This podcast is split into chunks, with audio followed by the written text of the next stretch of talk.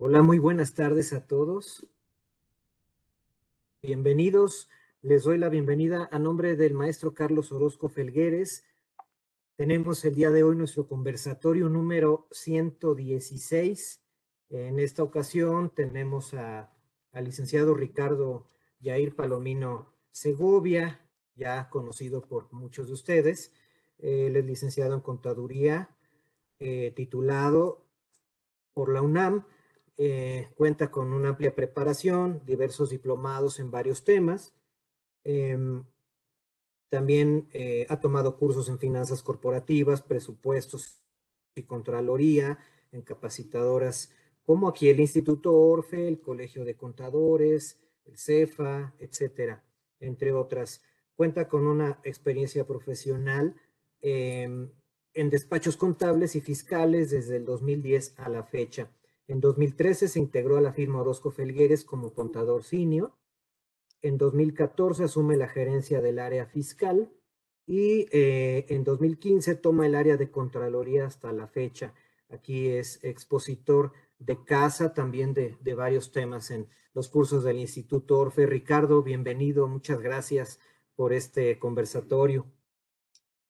Gracias, Humberto. Eh, muchas gracias también a, la comunidad Orfe, a don Carlos Orozco, pues a todos los que hacen posible este tipo de eh, pláticas, conversatorios, como durante 116 episodios los hemos llamado.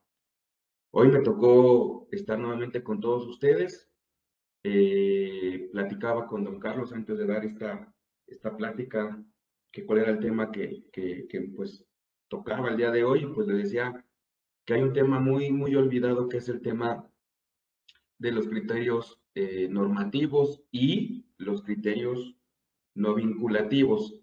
Muchas veces los, dejamos de lado, pero eh, se vuelven muy importantes. De pronto pareciera que tenemos un cúmulo de leyes o disposiciones que debemos leer y eh, se nos olvida que dentro de toda esta jerarquía de leyes, pues también aunque estén hasta abajo, existen estos famosos criterios no vinculativos y criterios normativos, son muy diferentes, y que emanan de la resolución miscelánea. El, el anexo 3, si no mal recuerdo, se los confirmo, el anexo 3 es el que habla de eh, los criterios normativos y el anexo 7 de nuestra resolución miscelánea es quien nos da la, pausa, la pauta de los criterios no vinculativos. Como les digo, pareciera que dentro de todo este cúmulo de leyes eh, se vuelve menos importante, pero desde nuestro punto de vista sí hay que verlos, hay que tomarlos en cuenta, porque de entrada el criterio normativo sirve o da las bases de lo que quiere dar a entender la autoridad con las leyes. Así yo lo definiría, hay una definición eh, más, más eh, eh, real por parte de la Suprema Corte. Pero si queremos entenderlo eh, sin, sin bases técnicas, pues es eso, o sea, la explicación que nos quiere dar la autoridad respecto de los propios artículos de nuestras leyes. Y el criterio no vinculativo es todo aquello que la autoridad considera como indebido que hagas. Repito, son dos cosas muy diferentes, el criterio normativo y el criterio no vinculativo. Tan es así que vienen en distintos anexos y están regulados dentro del Código Fiscal de la Federación y eh, regulados en distintos incisos dentro del artículo 33 de nuestro Código Fiscal de la Federación. Ahora bien, si quisiéramos, quisiéramos entender dónde está la en los criterios normativos en una jerarquía de leyes, yo lo pondría de la siguiente manera. Fíjense. y esto lo platicaba para los que nos acompañaron en el conversatorio que hablé de algunas resoluciones misceláneas. Lo dije muy escuetamente, pero esto es lo que quería dar a entender. Como base principal, como base principal, pues vamos a tener sí o sí a nuestra constitución política, a nuestra Carta Magna. En el nivel número uno de jerarquía, es la principal, la principal ley que debemos seguir todos los mexicanos. Abajito de ella, dentro de esta jerarquía, pues vamos a tener a los tratados internacionales. Abajo de los tratados internacionales, pues todas las leyes que reglamenten la constitución.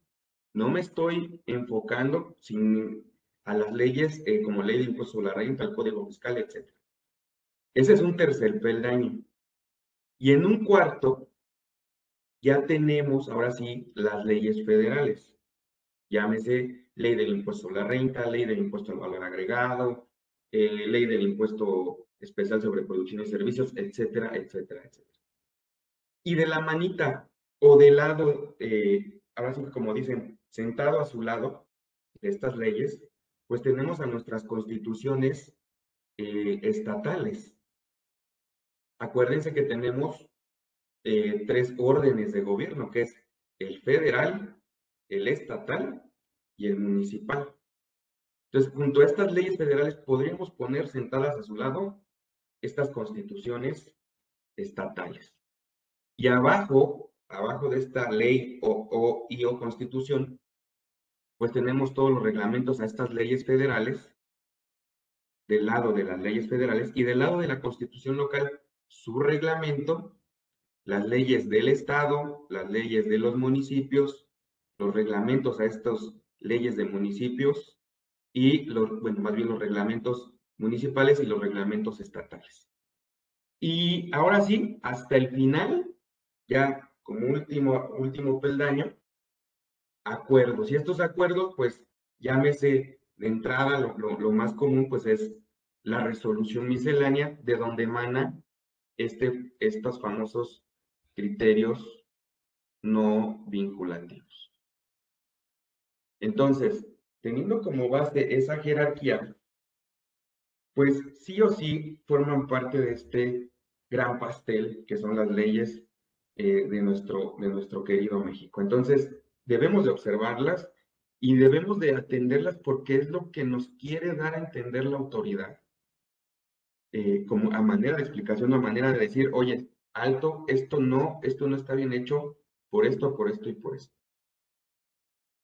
Si queremos entender de dónde emanan nuevamente repito, estos criterios normativos y estos criterios no vinculativos, pues nos tenemos que abocar al artículo 33 del Código Fiscal de la Federación. ¿De qué nos habla ese artículo 33 del Código Fiscal de la Federación? Palabras más, palabras menos. Nos dice que las autoridades, para el mejor cumplimiento de sus facultades, deberán estar a lo siguiente. Y, bueno, ahí viene una serie de incisos, ¿verdad?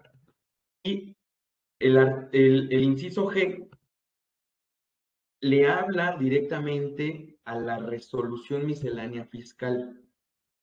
Dice, publicar anualmente las resoluciones dictadas por las autoridades fiscales que, que, establezcan disposiciones de carácter general. Recuerden que cuando habla el Código Fiscal, la ley del impuesto a la renta, la ley del IVA, entre otras, de reglas de carácter general, de disposiciones de carácter general, se está enfocando a qué? A la resolución miscelánea fiscal.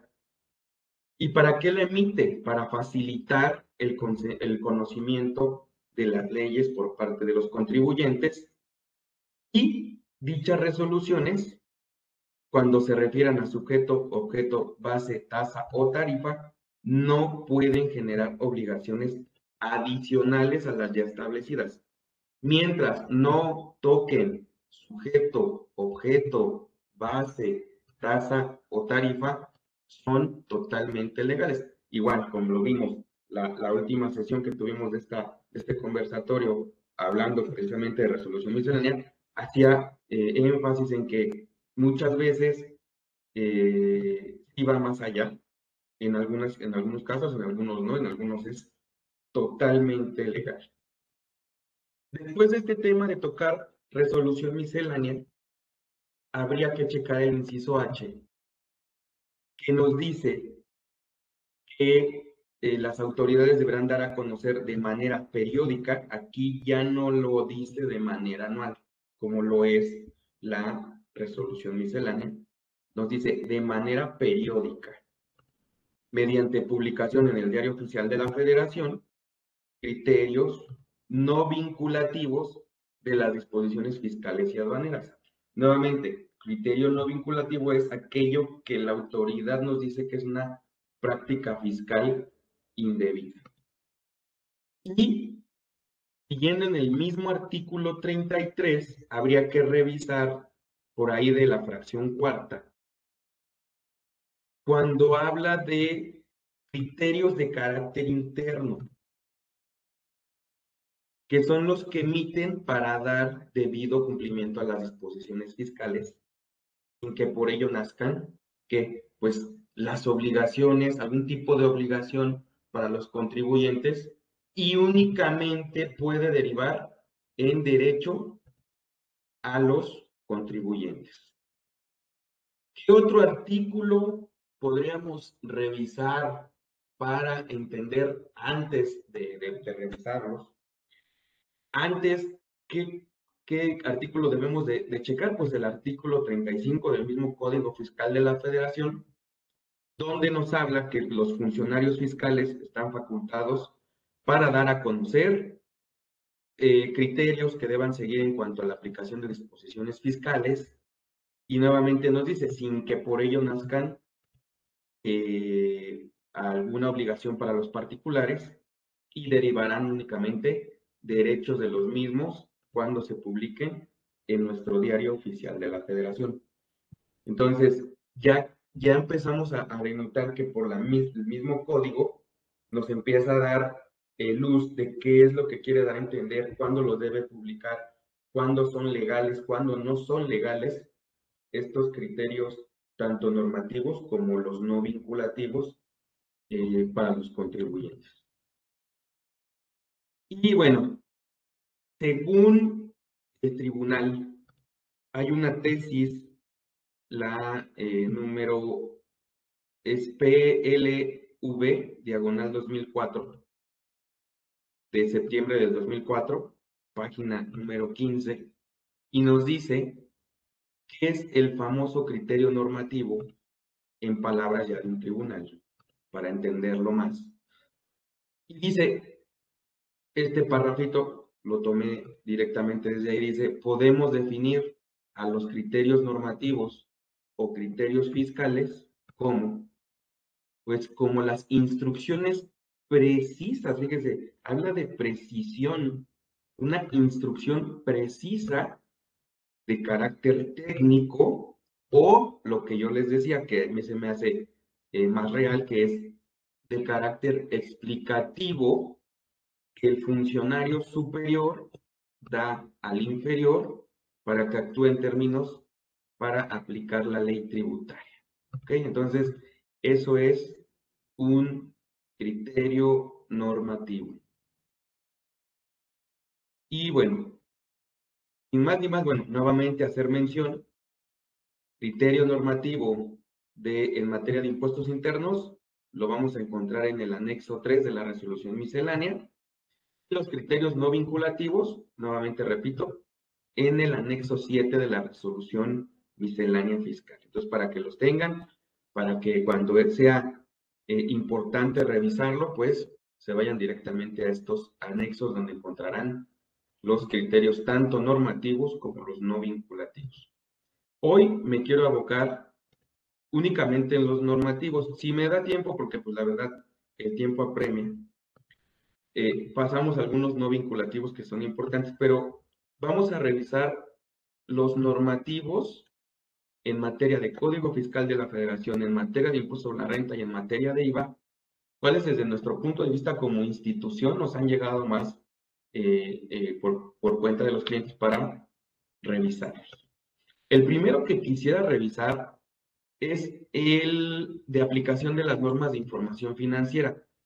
Recuerden que los criterios normativos o los no vinculativos vienen numerados y dependiendo de qué eh, ley estén hablando, vamos a encontrar el número de criterio, una diagonal la ley a la cual hace mención, en este caso es el Código Fiscal de la Federación, una diagonal y encontraremos una N si es normativo o una NV que se refiere a no vinculativos. Entonces, ahorita vamos a empezar con los normativos y empiezo con el 2, diagonal CFF, Código Fiscal de la Federación, diagonal N de normativo. ¿Y de qué habla? Habla de la aplicación de las normas de información financiera.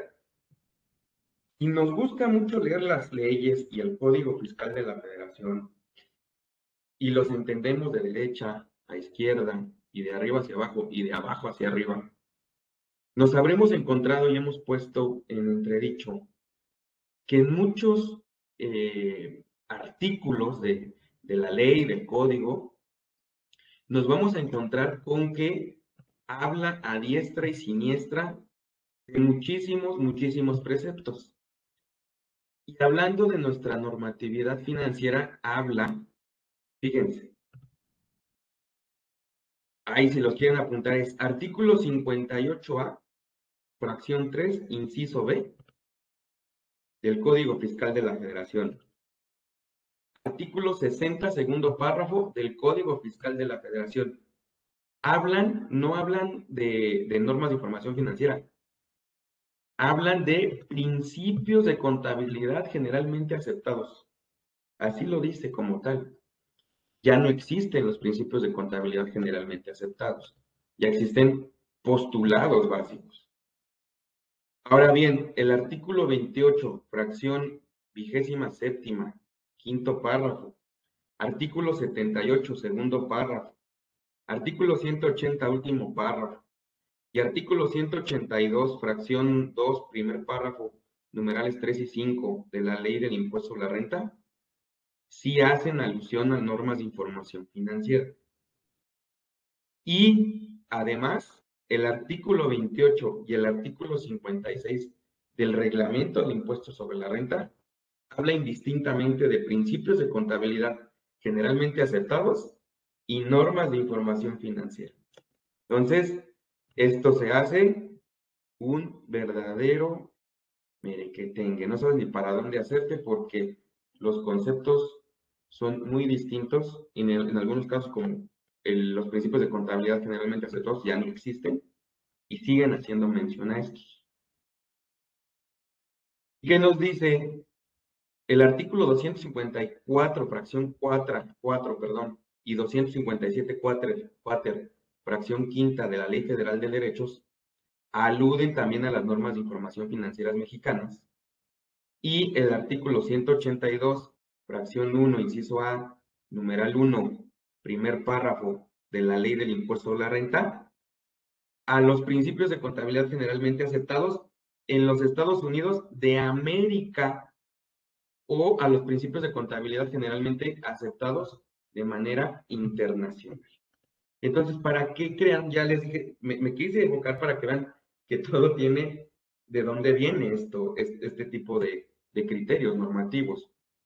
Y entonces, ¿qué nos dice? Bueno, pues para que le entiendas, voy a sacar un criterio normativo número 2 del Código Fiscal de la Federación.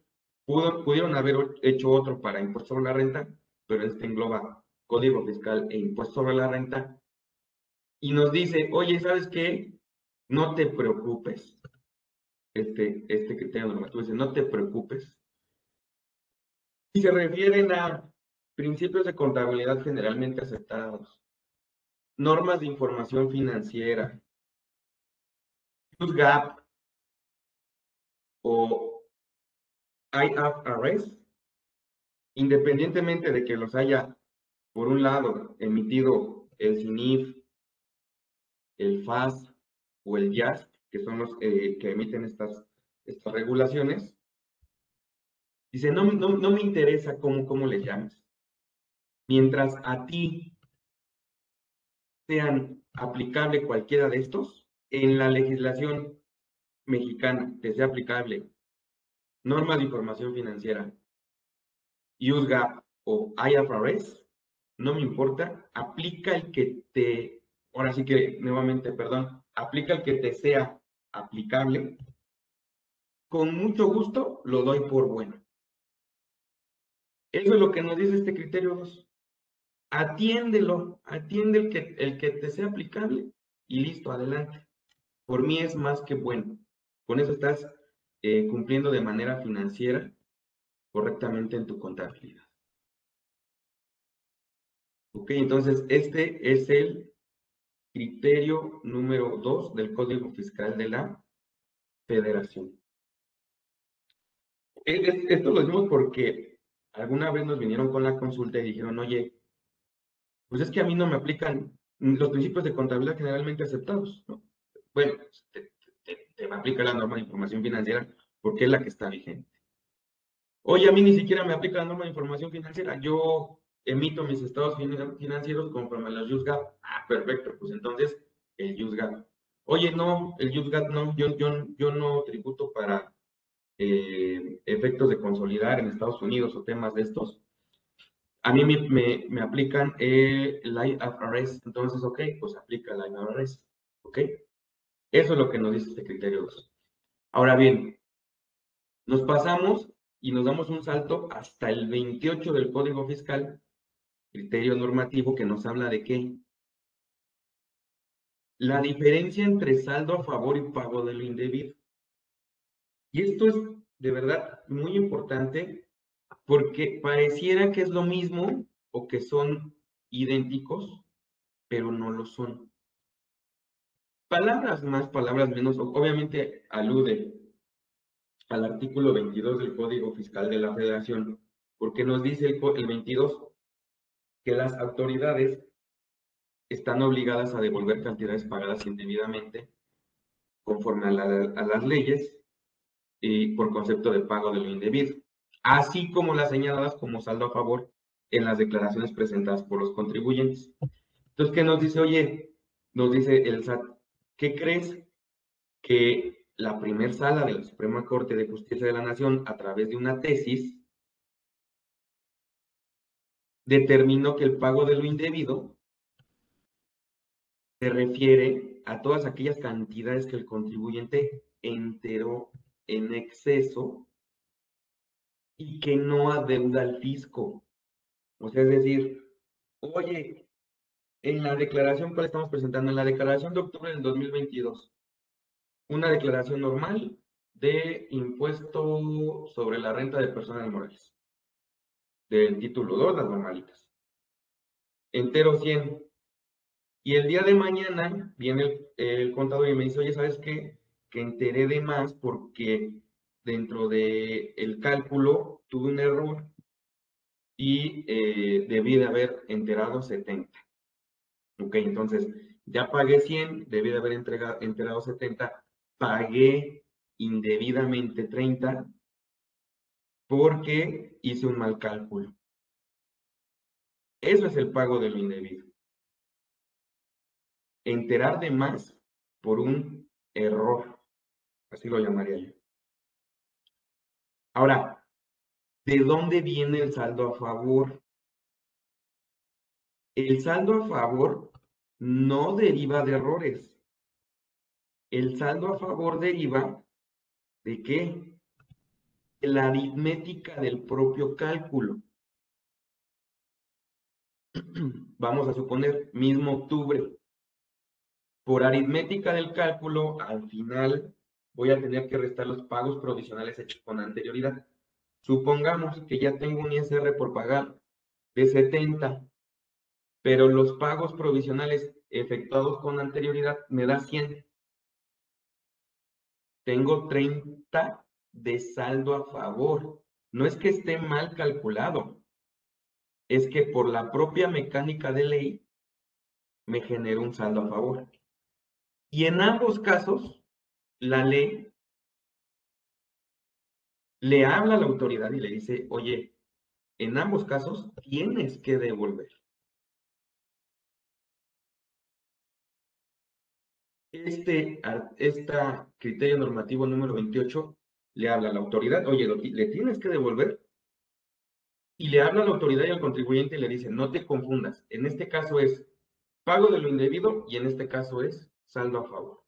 En este caso procede pago de lo indebido y en este caso procede un saldo a favor y así debe ser llamado este precepto. Entonces, ya revisamos dos. Ahora, siguiente, también no menos importante. En algún caso, si, se pueden leer el anexo 7, el anexo 3, perdón, alguno les servirá. Hoy traje los más importantes, pero alguno les servirá, se los, se los aseguro. Criterio normativo número 26 del Código Fiscal de la Federación. Este es buenísimo, buenísimo. ¿A quién le habla? aquellos contribuyentes que no hayan retenido cuando debieron de haberlo hecho a personas físicas. De entrada, el artículo 6 del Código Fiscal de la Federación que nos dice que deberemos pagar mediante retención, aun cuando, cuando la deba de efectuar, quien la deba de efectuar no lo retenga, deberá enterar. ¿Esto qué nos dice? Pues que eres un obligado solidario. Oye, ¿sabes qué? Que me entregó su factura, me la dio por 100 más 16, era de servicios profesionales. Yo tuve que haber retenido, yo soy persona moral, yo tuve que haber retenido el impuesto sobre la renta del 10% en este caso, del IVA del 10.66, es decir, las dos terceras partes, y no lo hice. ¿A quién le habla? Le dice, tú contribuyente eres obligado solidario y lo debiste de haber de entrada retenido y en segunda instancia enterado. Oye, no lo hice, no me interesa, eres obligado solidario, entéralo. En un siguiente párrafo, este 28, nos dice que en caso de retenciones, no prevé la ley, no prevé la ley, la reducción de multas y recargos, ni la autorización de pago a plazos. Entonces, es muy importante que en el tema de retenciones, pues se enteren en el mes inmediato posterior a la retención.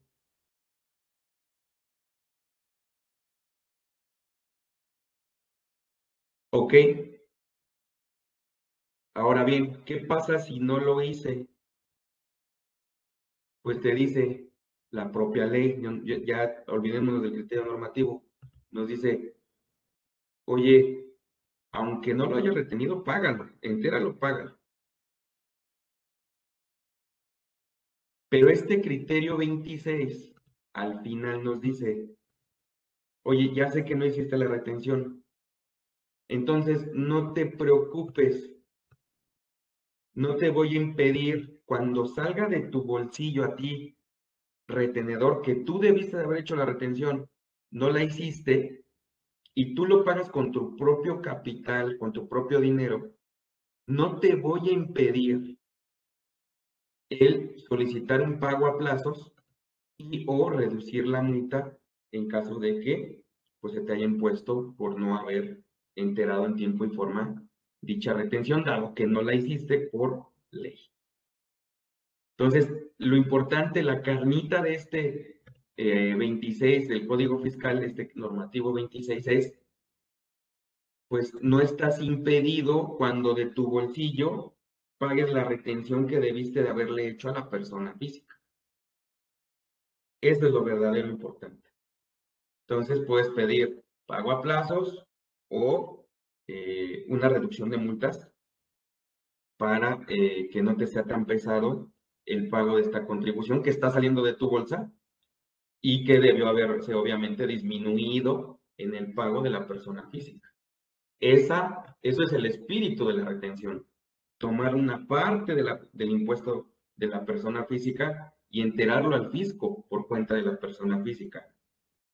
En este caso, lo que están haciendo es la persona moral, en mi ejemplo, está poniendo de su bolsillo por ser obligado, eh, eh, responsable y solidario, perdón, y obviamente tomar de su bolsillo para pagar dicha retención, que es impuesto de la persona física, finalmente. Ok. Me paso a otro. Nos bueno, es el criterio normativo 20 del Código Fiscal de la Federación. Este es respecto de cartas, invitación o citatorios. ¿Y qué nos dice? Desde mi punto de vista, dice el SAT, las cartas, invitación o citatorios a estas famosas vigilancias profundas, nos dice, no son resoluciones definitivas. Entonces, ¿qué es lo que está pasando ahorita con tantísimo correo, con tantísima vigilancia profunda, con todas estas cartas de invitación? Que nos han llegado clientes y nos dicen, oye, pues para que, dado que no es legal esta carta de invitación o no tiene razón la, autoridad, ayúdame a interponer un recurso de revocación. Entonces, muchos despachos dicen, oye, sí, pues a lo mejor sí procede. Pero ¿qué es lo que dice la autoridad? Dice, oye, pues tampoco es tan abusivo. No puedes interponer un recurso de revocación a una carta de invitación o a un citatorio, dado que no afectan el interés jurídico a ti contribuyente. Son, son simples cartas, son invitaciones sin fundamentos en algunos casos y no constituyen alguna resolución definitiva por parte de la autoridad. Entonces, ¿para qué quieres un recurso de revocación, no? Y ni siquiera es un acto de autoridad formal. Incluso, ya muchos de los de aquí, estoy seguro que les ha tocado que envían una aclaración por ahí por su buzón tributario y les dicen, oye, SAT, ¿qué crees? Pues tú me quieres fiscalizar por los famosos PUE. A lo mejor lo emití mal, pero el cálculo de ley está bien hecho. Este, y te dice la autoridad, bueno, no te preocupes, esto es solamente una invitación, no, no es vinculativa, no te crea ningún proceso. Eso es lo que contesta. Son solamente algunos eh, importes que teníamos y que nos causaba duda y queríamos checarlo contigo, no, no es por mala onda, ¿no? Pero lo que tiene la autoridad es que en algunas ocasiones en estas cartas invitaciones, ¿qué es lo que sucede? Que son muy agresivas en algunos de sus párrafos finales, si ustedes leen los párrafos finales, en algún momento le habla al contribuyente y le dice, y si no me contestas, te voy a cancelar tu sello digital. Entonces el contribuyente se espanta y dice, oye, pues esto ya va más allá, entonces hay que contestarle o imponer este tipo de recursos. Cuando pues obviamente no puedes hacerlo porque, repito, la autoridad dice, pues no afectan tu interés jurídico y no constituye ningún tema de resolución definitiva, como si lo fuera alguna, algún tema de revisión de gabinete, por ejemplo. ¿Ok? Bueno.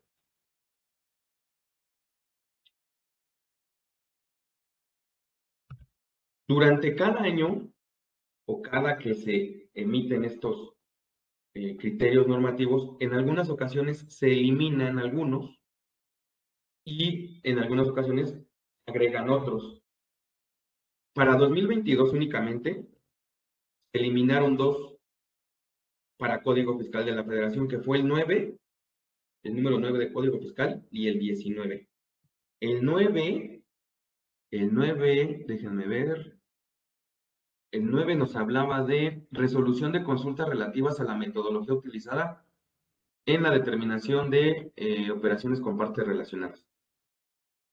Y lo derogan porque todo lo que venía en ese 9, criterio normativo número 9 del Código Fiscal, lo pasaron al artículo 179 de la Ley del Impuesto a la Renta. Recuerden que este artículo 179 para 2022 ya está reformado y todo lo que venía en explicativo en, el, en, esta, en este criterio normativo número 9 ya está de manera expresa en el artículo 179 de la ley del impuesto sobre la renta.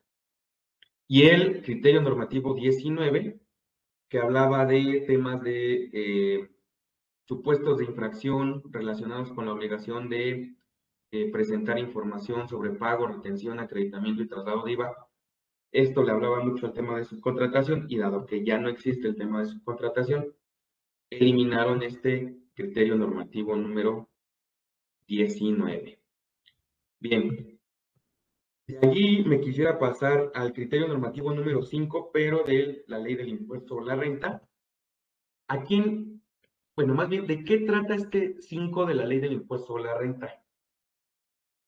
Da una prelación, más bien, no prelación, da el orden en que debe ser acreditado el impuesto pagado en el extranjero. Muchos ya se lo saben de memoria, ya saben dónde está ubicado, pero en algunas ocasiones sí les crea confusión. Entonces, ¿qué es lo que viene a hacer este 5 eh, normativo de ley del impuesto sobre la renta? Te dice, mira, no te confundas, sé que la ley no te dice dónde acreditarte el impuesto pagado en el extranjero, pero no te confundas. Tú te lo debes de acreditar antes de disminuir los pagos provisionales. Así de sencillo. Así está. Ese es el espíritu de la ley.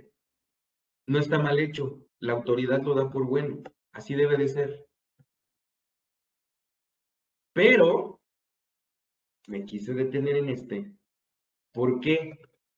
Porque para 2022 estuvo a punto de pasar por Ejecutivo y diputados una reforma que iba a venir a transgredir este artículo 5. Por obvias razones se hubiera eliminado el normativo número 5. ¿Por qué? Miren, mejor se los comparto para que sea más fácil de entender.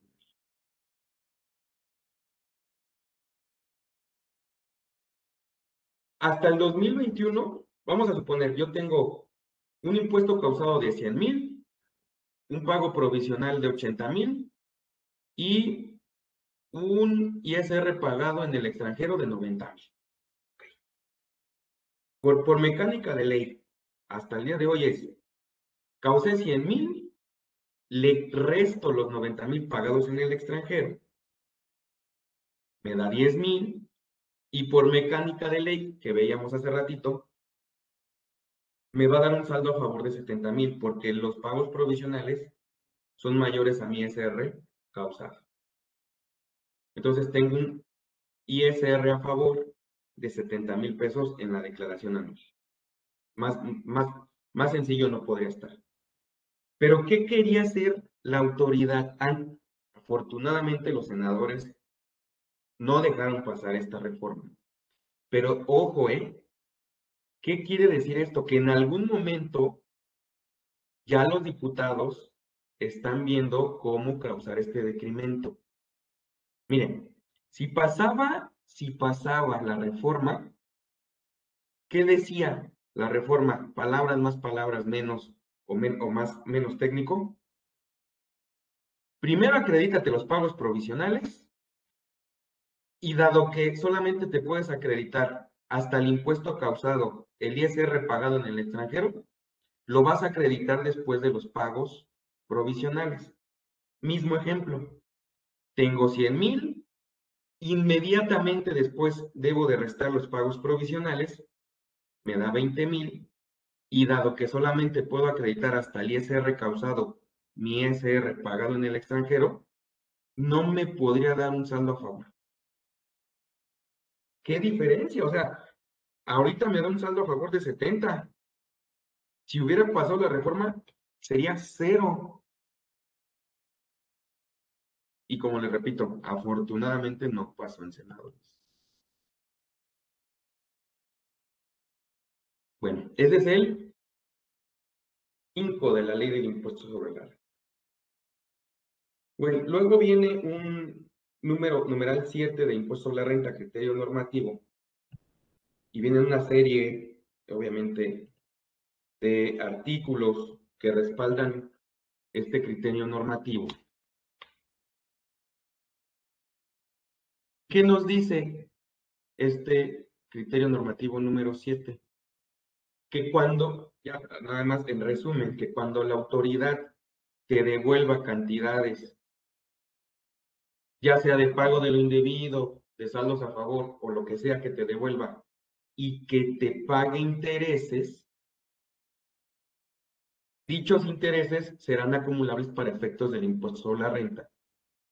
Y cuando le devuelva a personas físicas, dicha autoridad fiscal está facultada para realizar la retención y el intero sobre el, impuesto, el impuesto sobre la renta que corresponda a dichos intereses.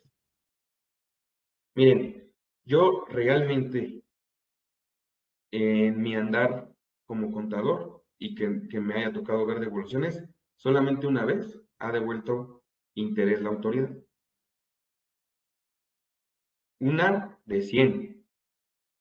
O sea, es muy poco. O sea, realmente si la autoridad te devuelve, pues da de santos que te devuelva lo, el 100%, te devuelve el mucho menos y sin intereses. Entonces, si te llega a devolver intereses, pues dichos intereses son acumulables para efectos del impuesto sobre la renta, pero permítanme así llamarlo, esto es un sueño, ¿no? O sea, que te devuelva estos, estos intereses. Bien. Siguiente. Numeral 10 de estos criterios normativos, 10 diagonal ISR diagonal N. ¿A quién le habla? A todos aquellos contribuyentes que vayan a acreditar impuestos sobre la renta cuando hayan distribuido dividendos.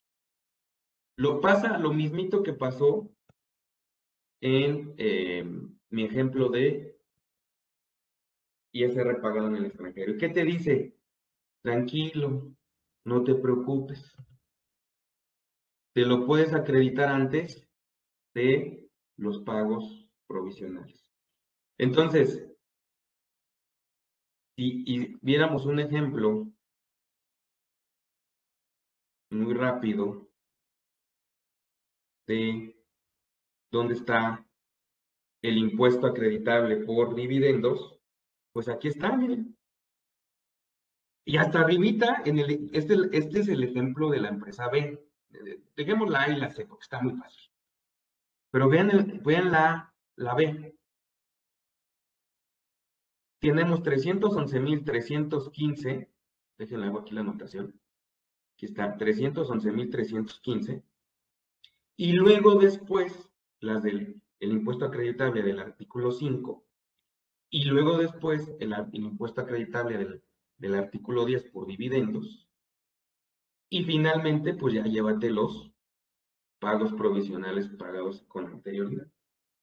Y ya, en este caso, sí tiene impuesto a pagar, pero ya acreditó el impuesto pagado en el extranjero y también acreditó el impuesto por los famosos eh, impuestos por dividendos ahí él está hablando el,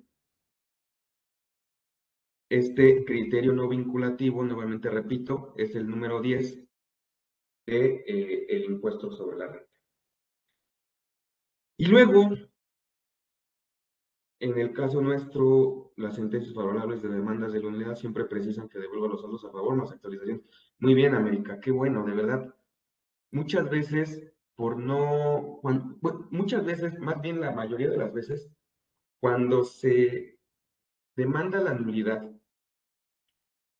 muy buenos abogados, pues dicen, oye, me tienes que devolver este saldo a favor, más sus actualizaciones y recargos, obviamente. Pero en algunas ocasiones, mal asesorados, o incluso sin asesoría, piden la devolución de los saldos a favor y obviamente los devuelven sin actualizaciones y recargos. Pero bueno, me quiero enfocar a este 12, criterio normativo número 12, porque está padrísimo, padrísimo. ¿De qué trata? Nada más, pues obviamente, esta es una, una plática muy rápida, pero ¿de qué trata? Le habla autofaculta la autoridad, porque así lo dice la Ley Federal del Trabajo en sus artículos 121 y 122, que en cualquier momento está facultada la autoridad para determinar, existan o no trabajadores, ¿no? Dentro de la empresa, para determinar una renta agravable para la PTU mayor a la determinada.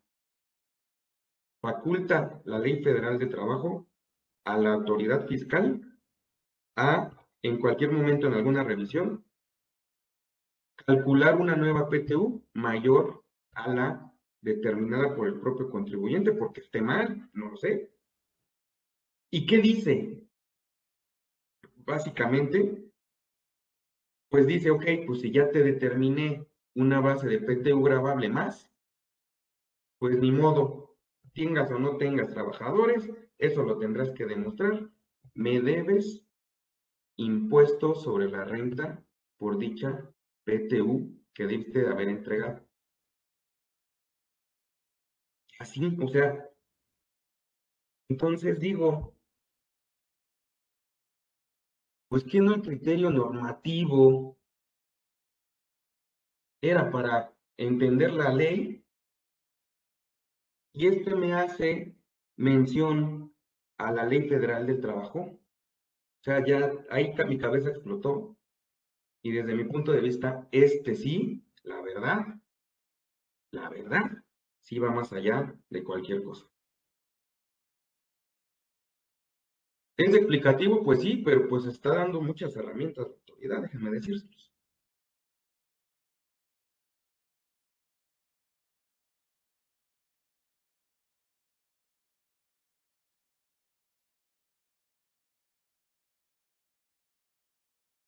Bien, de allí ya tenemos algunos minutitos. Me voy a saltar, déjenme algunos de los que de verdad son de los más... El, tema de las pick-up, tema de las pick-up, eh, déjenme decírselos, ¿eh? Déjenme decírselos. Sí es 100% deducible la pick-up, pero es el, es el criterio normativo 27 para que lo tengan en cuenta. Pero ojo, señores, nos ha tocado cada contribuyente que de verdad o sea, la pick-up es cuando obviamente sea estrictamente indispensable. No que llegue el socio, se compre una pick-up, que la quiera hacer 100% deducible eh, por vía de la deducción de inversiones. También tranquilos. Es cuando sea estrictamente indispensable el uso del pick-up. Ya sé que no se considera eh, automóvil, ya lo, ya, eso, eso está sobreentendido, pero tengan mucho cuidado en estar dando estas asesorías de que cómprate la pico porque se ve muy bonita y que el, socio la tenga eh, dentro de la cochera de su casa, ¿no? Eso, ahí sí, obviamente es completamente, ni siquiera es deducible, ni siquiera los, los famosos 175 mil, ni siquiera eso, o sea, hay que tener mucho cuidado.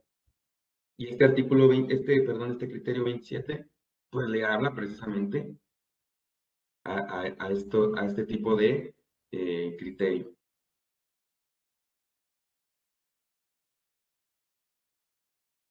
Bueno, el, el 44 hay que también tenerlo en cuenta.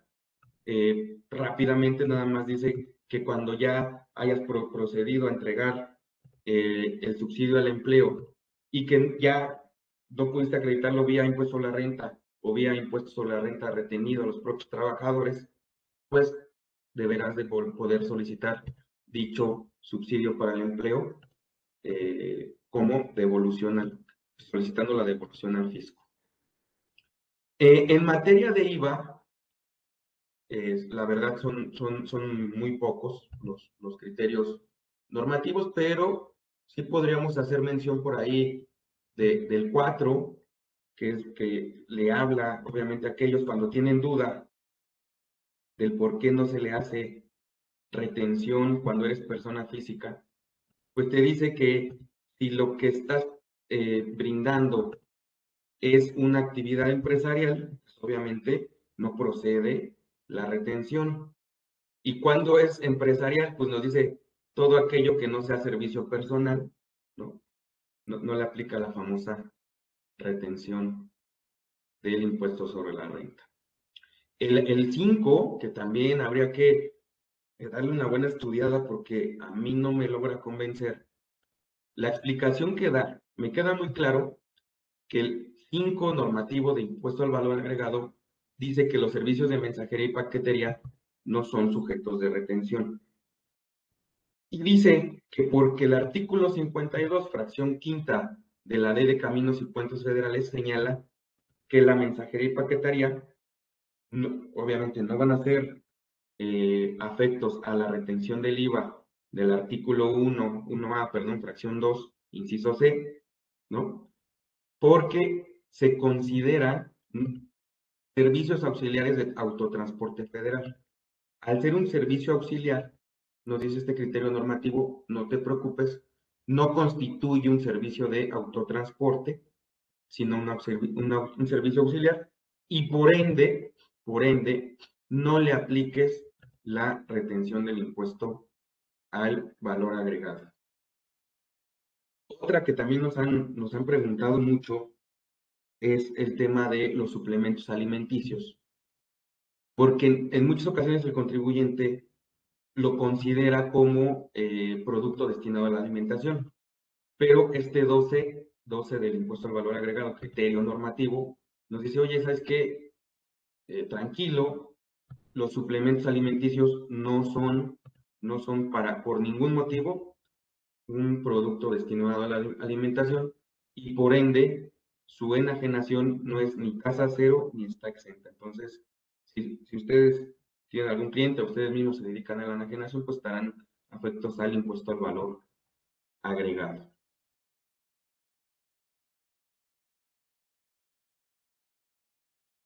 Muy bien.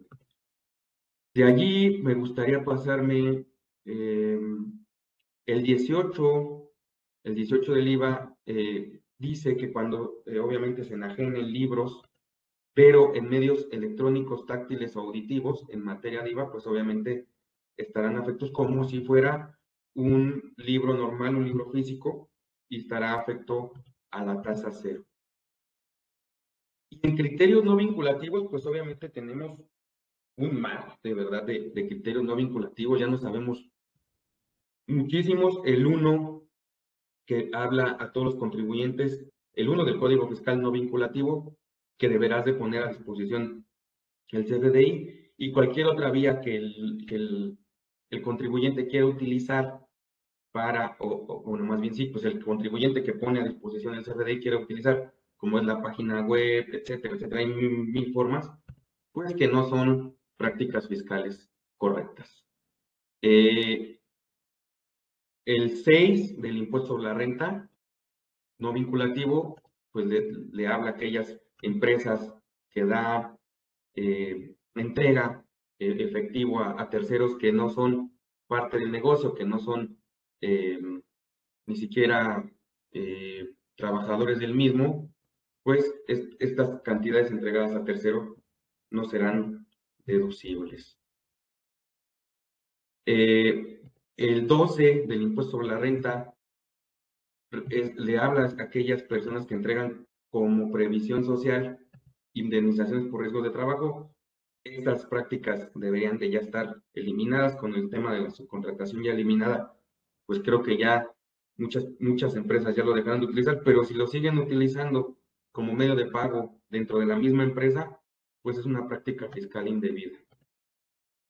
Dado que se debe de entregar hasta que se actualice el supuesto, es decir, hasta que se dé un riesgo de trabajo, es cuando puedo entregar cantidades a, mi trabajador. Antes no puedo decir, oye, es que trabajo en una zona muy, muy difícil eh, de, llegar, hay mucho delincuencia o hay mucho bache y me voy a pasar algo y pues yo intuyo de que en algún momento me va a pasar algo, entonces, patrón, entrégame indemnízame desde una vez, ¿no? Pues eso no, eso no existe, ¿no?